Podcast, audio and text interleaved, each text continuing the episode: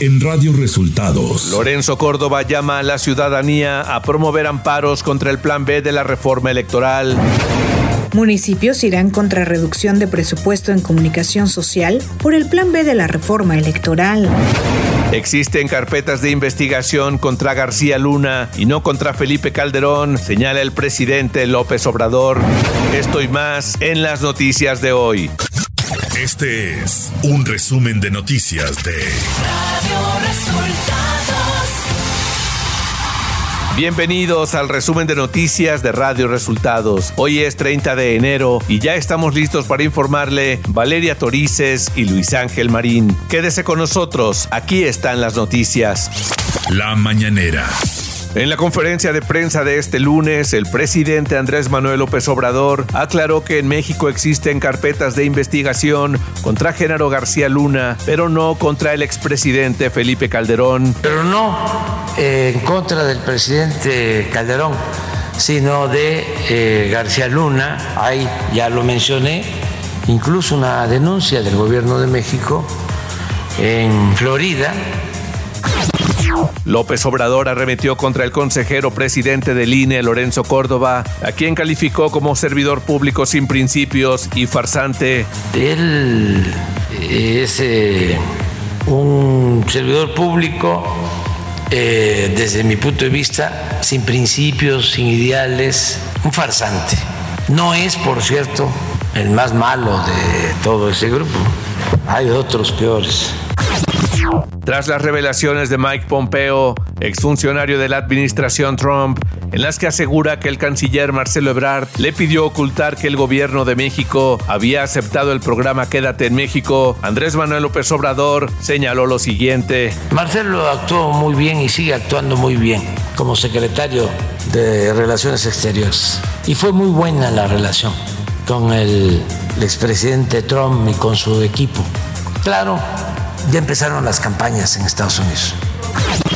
El secretario de la Defensa Nacional, Luis Crescencio Sandoval, dio a conocer en la conferencia de prensa del presidente López Obrador que la seguridad en el tren Maya que brindará la Guardia Nacional será reforzada con el apoyo de helicópteros y drones. Y será apoyado este personal con los helicópteros que se destinarán para incrementar eh, el, el ámbito de la seguridad, así como el empleo de drones, que se encargarán principalmente de dar eh, recorridos por lo que es el derecho de vía y vigilancia desde el aire de todas las instalaciones que se incluyen en el proyecto.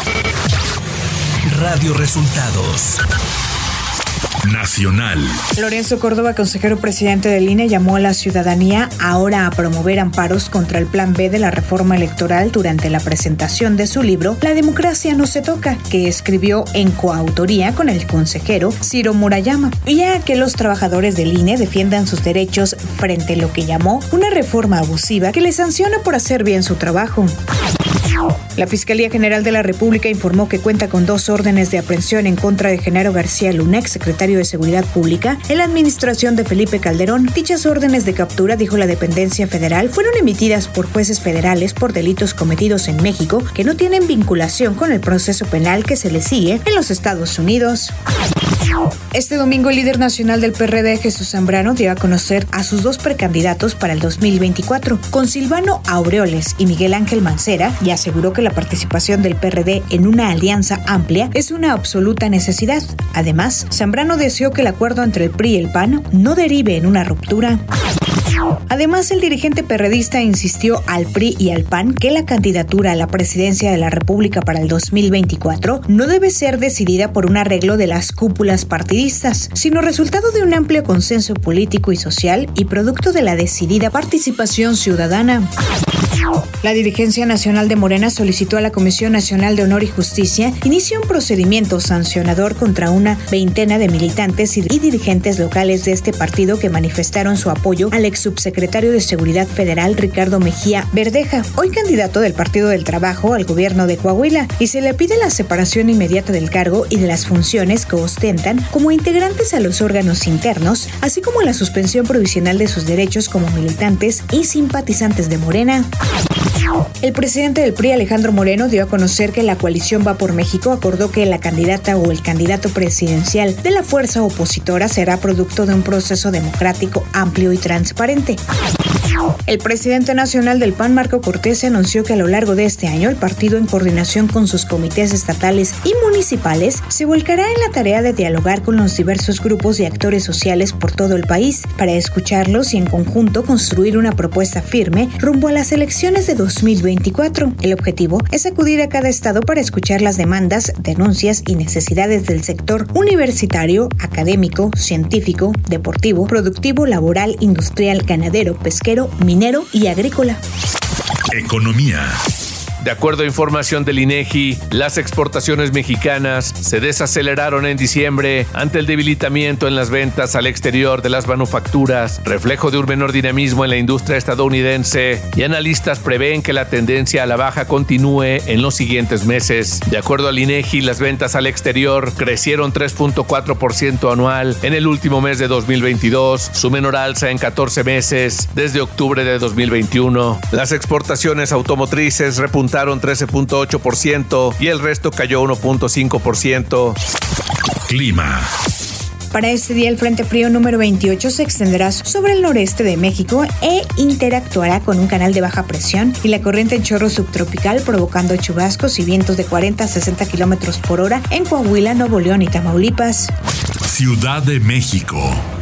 La jefa de gobierno de la Ciudad de México, Claudia Sheinbaum Pardo, acudió a la celebración del 50 aniversario de la planta Azcapotzalco de Grupo Bimbo y destacó la inversión de 50 millones de dólares que esta empresa mexicana con presencia global realizará en la capital del país durante 2023. Pues nos complace mucho que Bimbo anuncia que justo aquí en este lugar hace una nueva inversión en la Ciudad de México de cerca de 50 millones de dólares. Información de los estados. El alcalde de Saltillo, Coahuila, José María Fraustro Siller, dio a conocer que se unirá a otros ayuntamientos en el país para presentar un amparo conjunto en contra de la reciente ley que limita el gasto de difusión en medios de comunicación para los ayuntamientos y estados y que forma parte del plan B de la reforma electoral del presidente López Obrador. Dio a conocer que los alcaldes de las capitales se reunirán el 15 de febrero en Mérida. Dijo que a diferencia del gobierno federal, los municipios y estados no tienen tiempos oficiales para difundir actividades que se deben comunicar adecuadamente a los ciudadanos. El precandidato de Morena al gobierno de Coahuila, Armando Guadiana Tijerina, hizo un llamado a Ricardo Mejía Verdeja, precandidato del PT, a sumarse a su proyecto para evitar el fracaso de la cuarta transformación en la contienda electoral del 4 de junio en ese estado. La noche de este sábado se registró una balacera en la capital de Durango, luego de que tres personas con órdenes de aprehensión vigente se resistieran a ser detenidas por agentes de la Fiscalía de Justicia del Estado. Tras varias semanas de investigación se determinó que tres hombres, jugados del Cerezo de Ciudad Juárez, Chihuahua, se encontraban en una colonia al sur de Durango. La Dirección de Protección Civil del Estado de Nuevo León informó que el sábado pasado se empezaron a colocar cámaras en puntos estratégicos de las sierras de los municipios de Iturbide, Galeana y Aramberri para evitar incendios forestales. La delegación del Instituto Mexicano del Seguro Social, IMSS, en el estado de Guerrero, informó que 11 médicos cubanos se sumaron a la aplicación del Programa Nacional de Salud IMSS Bienestar en esa entidad. Radio Resultados. Internacional. La presidenta de Perú, Dina Boluarte, emplazó la noche de este domingo al Congreso a aprobar el adelanto de las elecciones generales para octubre de este año ante la crisis social que sufre el país y advirtió que de lo contrario presentará una reforma de la Constitución para realizar los comicios con primera vuelta el 15 de octubre de este año y segunda vuelta en diciembre. La Organización Mundial de la Salud anunció este lunes que mantiene el nivel máximo de alerta para la pandemia de COVID-19 exactamente tres años después de haber declarado la enfermedad como urgencia de salud pública internacional. Al entrar en el cuarto año de la pandemia, no hay duda de que estamos en una situación mucho mejor ahora que hace un año, cuando la ola de Omicron estaba en su apogeo, declaró el director Tedros Adhanom. Sin embargo, desde principios de diciembre las muertes reportadas semanalmente han ido en aumento y en las últimas ocho semanas más de 170 mil personas han perdido la vida a causa del COVID-19, agregó. Boris Johnson asegura que Vladimir Putin lo amenazó con un ataque con misiles en una llamada telefónica extraordinaria pocos días antes de la invasión rusa de Ucrania. El entonces primer ministro de Reino Unido afirma que el presidente de Rusia le dijo que solo tomaría un minuto. Boris Johnson señala que Vladimir Putin soltó el comentario después de que le advirtió de que la guerra sería una catástrofe total durante una muy larga llamada en febrero de 2022. El secretario general de la OTAN, Jens Stoltenberg, pidió este lunes a Corea del Sur aumentar la ayuda militar para Ucrania, con lo que sugiere que reconsidere su política de no exportar armas a países en conflicto. En reunión con altos funcionarios surcoreanos este domingo y lunes, instó a Corea del Sur a hacer más para ayudar a Kiev, dada la necesidad urgente de más municiones. Tecnología. Twitter ha anunciado que a partir de ahora tomará medidas menos severas de cara a las cuentas que hayan incumplido las reglas de la plataforma y reservará la suspensión de la cuenta para violaciones graves o continuas de sus políticas, por lo que cuando un usuario realice alguna acción que infrinja las reglas de la plataforma, se tomarán medidas como pedirle que elimine los tweets infractores antes de que pueda seguir utilizando la cuenta. No obstante, si el usuario continúa realizando acciones contrarias a las reglas o violaciones graves de sus políticas, se procederá a suspender su cuenta. Espectáculos. HBO ha renovado para una segunda temporada la serie basada en el popular videojuego homónimo The Last of Us. El segundo episodio obtuvo 5.7 millones de espectadores a través de HBO y HBO Max en Estados Unidos, lo que representó un crecimiento del 22% respecto al episodio anterior. Deportes. Las Águilas de Filadelfia aseguraron su boleto al Super Bowl 57 luego de vencer a los 49 de San Francisco 31-7 en el juego de campeonato de la Conferencia Nacional de la NFL. Por su parte, los jefes de Kansas City lograron superar por un gol de campo a los bengalíes de Cincinnati para un marcador final de 2023 en la final de la Conferencia Americana, por lo que el próximo 12 de febrero se enfrentarán en el Super Bowl Águilas de Filadelfia contra jefes de Kansas City. El tenista serbio Novak Djokovic se impuso al griego Stefano Tsitsipas en la final del Abierto de Australia en 2 horas y 55 minutos y con esto igual al español Rafael Nadal con 22 títulos del Grand Slam y al sumar su décimo título en Australia, Djokovic le robó la primera posición mundial al español Carlos Alcaraz.